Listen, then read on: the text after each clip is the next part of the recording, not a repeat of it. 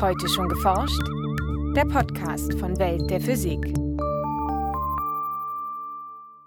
Schon lange träumen Forscherinnen und Forscher davon, eine fundamentale Theorie zu entwickeln, die die Gesamtheit aller Bausteine des Universums und die zwischen ihnen wirkenden Kräfte vereint.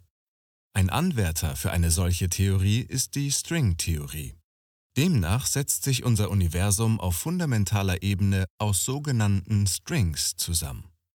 Ein String ist ein Objekt, welches nicht ein Punktteilchen darstellt, sondern eine Ausdehnung hat wie ein Faden, beziehungsweise wie eine Seite eines Streichinstruments, deshalb also englisch String.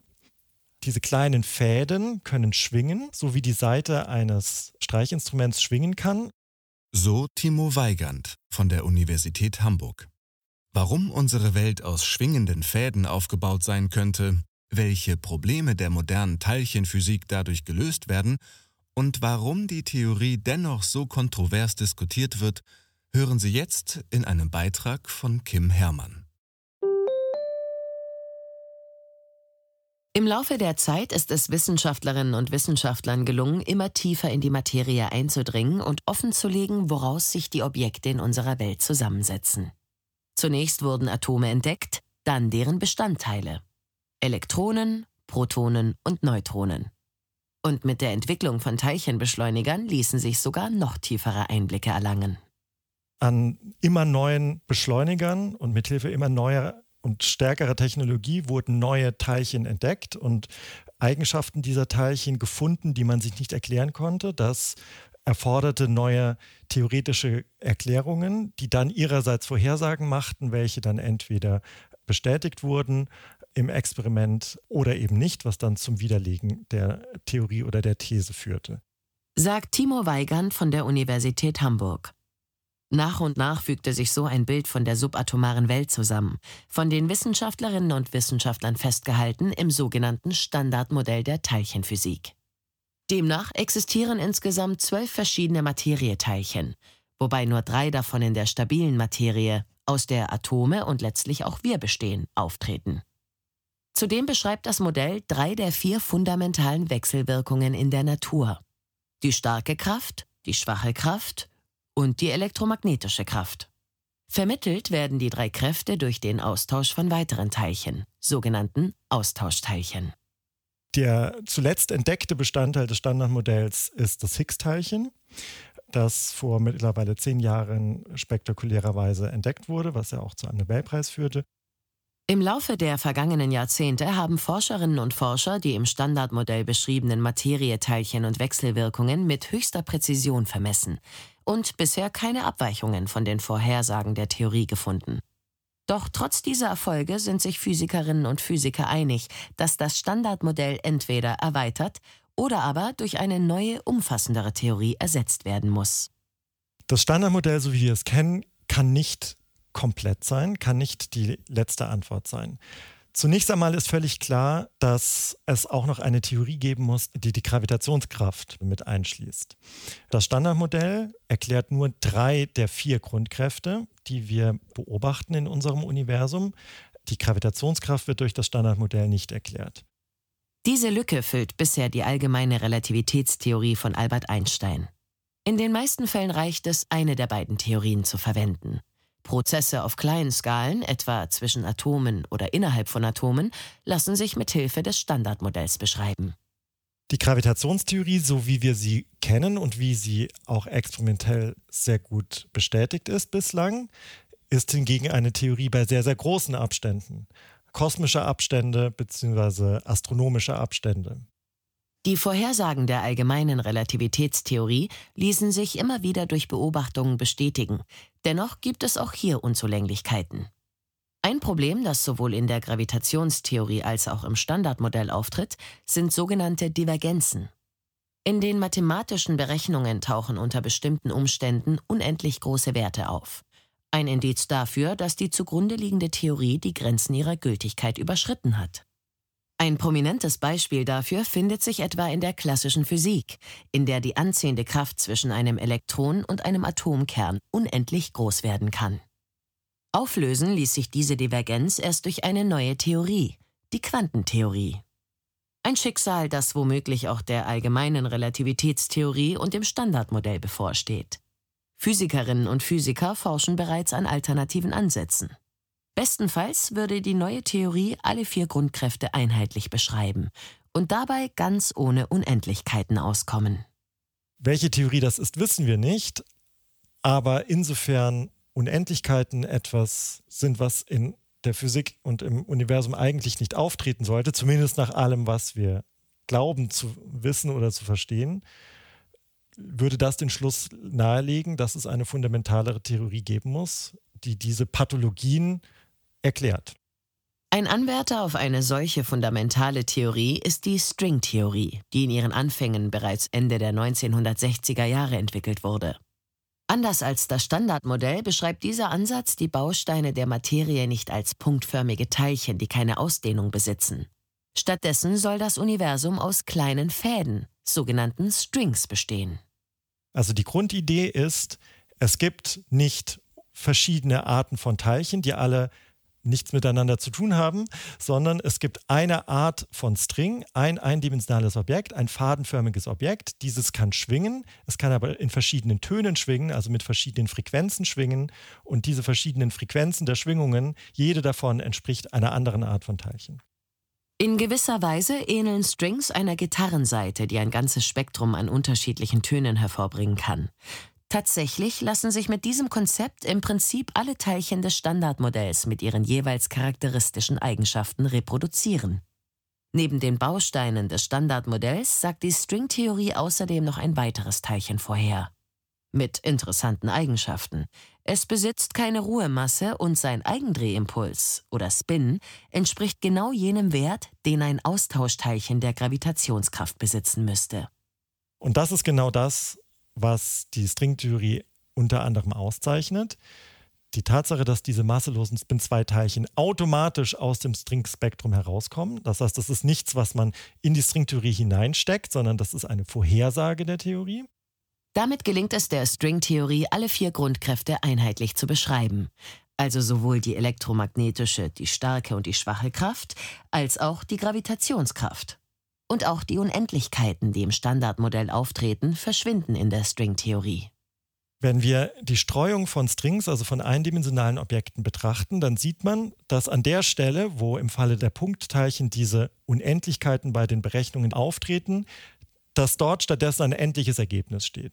Und das ist ein guter Hinweis darauf, dass die Theorie zumindest im Prinzip eine fundamentale Theorie sein könnte, in dem Sinne, dass sie auch bei sehr hohen Energien noch ihre Gültigkeit hat. Die Stringtheorie ist dahingehend also ein vielversprechender Kandidat. Doch sie hat auch einige Eigenarten, die Probleme bereiten. Denn die Welt, so wie wir sie wahrnehmen, mit drei räumlichen und einer zeitlichen Dimension, ist nicht kompatibel mit den Ideen der Stringtheorie. Für die mathematische Konsistenz der Theorie muss es neben der Zeit und den drei Raumrichtungen noch sechs weitere Raumdimensionen geben. Nur in einer solchen zehndimensionalen Raumzeit ist die Stringtheorie konsistent. Stringtheoretikerinnen und Theoretiker sehen darin jedoch keinen Grund, die Theorie zu verwerfen. Vielmehr stellen sie sich die Frage, ob wir unsere Welt zwar als vierdimensional wahrnehmen, sie aber tatsächlich aus zehn Dimensionen besteht. Um zu erklären, wie unsere Welt von der Stringtheorie beschrieben werden kann, muss man verstehen, wie wir die drei Raumdimensionen plus Zeit, die wir beobachten, in die zehndimensionale Raumzeit der Stringtheorie einbetten können. Tatsächlich machten sich die Wissenschaftler Theodor Kaluza und Oskar Klein bereits in den 1920er Jahren, lange vor dem Aufkommen der Stringtheorie, Gedanken über eine Welt mit mehr als drei Raumdimensionen. Im Zuge dessen entwickelten die beiden Forscher einen mathematischen Mechanismus, durch den Extradimensionen verborgen werden können und sich so unserer Wahrnehmung entziehen. Und die dahinter liegende Idee ist die der sogenannten Kaluza-Klein-Kompaktifizierung der Extradimensionen. Also die Vorstellung, dass die sechs extra Raumdimensionen, die die Stringtheorie vorhersagt, um konsistent zu sein, dass diese Raumdimensionen kompakt und klein aufgerollt sind auf einer Geometrie. An jedem Punkt in den 3 plus 1 Dimensionen, die wir beobachten, öffnen sich also noch sechs weitere Dimensionen, die allerdings nicht unendlich sind, sondern kompakt. Das heißt, irgendwann kommt man wieder zu sich selbst zurück, wenn man irgendwo beginnt. Und außerdem sind diese Abstände sehr, sehr klein. Sonst hätten wir diese Dimensionen ja bereits gesehen, zumindest oder ihre Effekte am Beschleuniger feststellen können. Denn in den Teilchenkollisionen entstehen viele neue Partikel, und einige davon könnten in eine der zusätzlichen Dimensionen entkommen, anstatt im Detektor zu landen.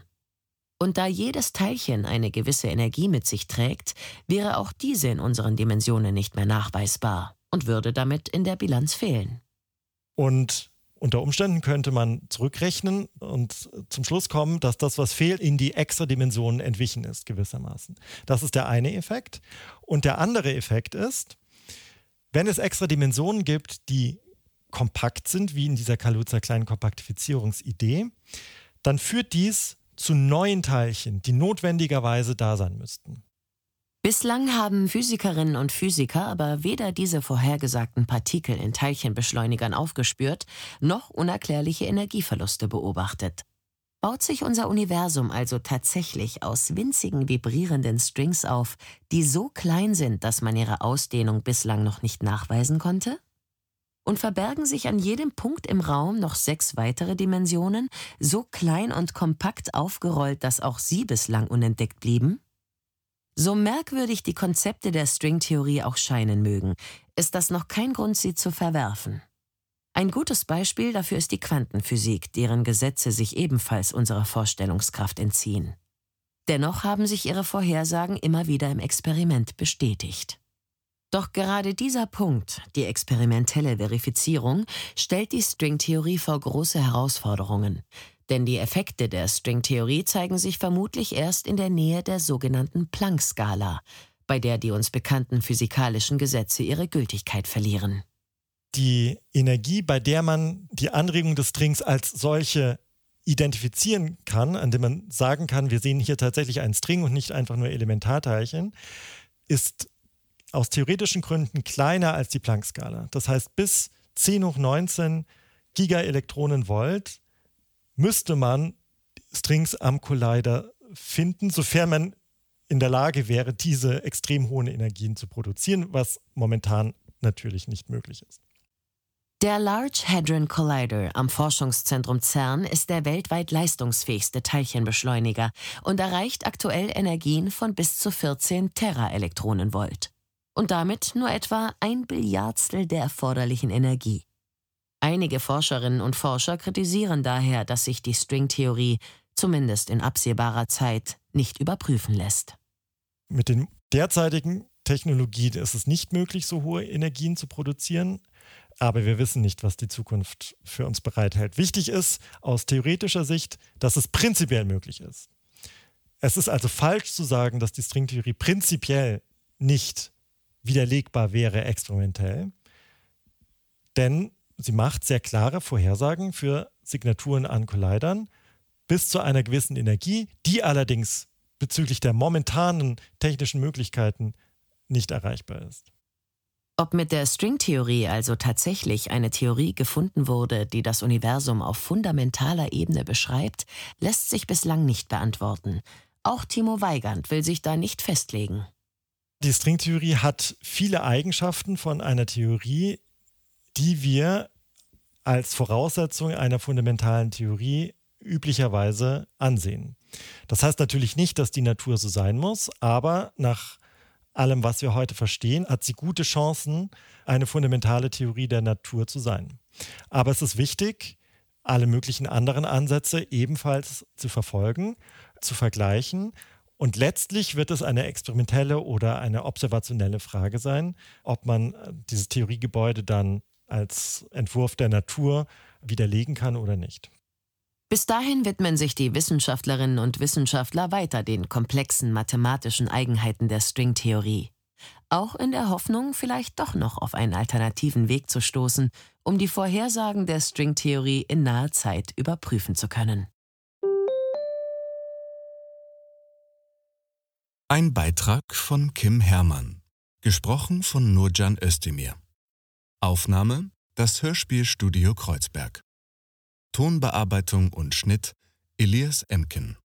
Redaktion: Welt der Physik Welt der Physik wird herausgegeben vom Bundesministerium für Bildung und Forschung und von der Deutschen Physikalischen Gesellschaft.